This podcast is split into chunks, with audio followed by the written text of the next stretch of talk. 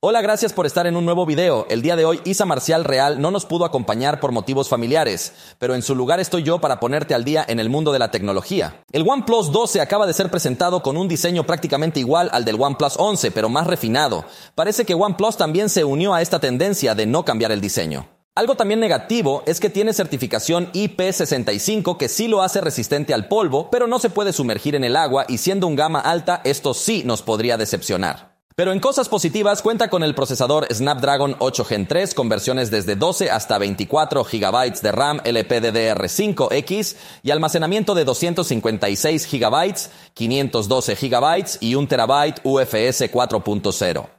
Para enfriar al procesador cuenta con una cámara de vapor de 9140 milímetros cuadrados, por lo que se espera que ya no tenga problemas de calentamiento a diferencia de sus generaciones pasadas que sufrían mucho con este tema. Su pantalla es de 6.82 pulgadas OLED con una ligera curva hecha por BOE. Tiene una resolución de 3168 por 1440 píxeles, teniendo una densidad de 510 píxeles por pulgada.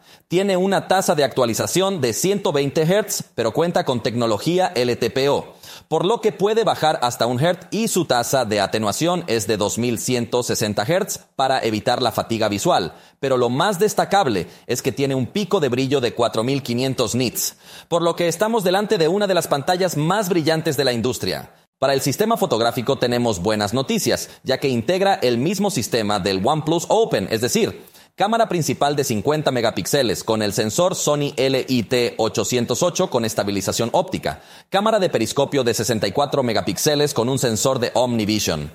Es el OV64B con un zoom óptico 3X, una cámara ultra amplia de 48 megapíxeles con el sensor Sony IMX581 con enfoque automático y por último la cámara frontal es de 32 megapíxeles. Cuenta con soporte para redes 5G, Wi-Fi 7, lo cual es algo destacable, Bluetooth 5.4, NFC y su puerto USB tipo C es 3.2 Gen 1 para tener una alta velocidad en la transferencia de datos. Viene con color OS 14 basado en Android 14. Su batería es de 5400 mAh, por lo que se espera un buen rendimiento y soporta carga de 100 watts por cable y 50 watts de forma inalámbrica, además de 10 watts de carga inversa. La unidad más básica tiene un precio de 4.299 yuanes, que son unos 605 dólares.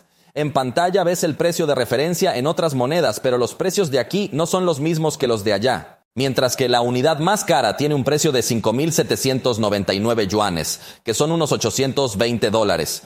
Otra vez en pantalla tienes el precio de referencia en otras monedas, pero recuerda que los precios de aquí no son los mismos que los de allá. De momento, este dispositivo ha sido presentado en China y estará a la venta a partir del 11 de diciembre en aquella región, y probablemente salga de forma global hasta el próximo año. Por el momento esto ha sido todo por este video, si te gustó ya sabes que puedes indicarlo y nosotros nos vemos la próxima.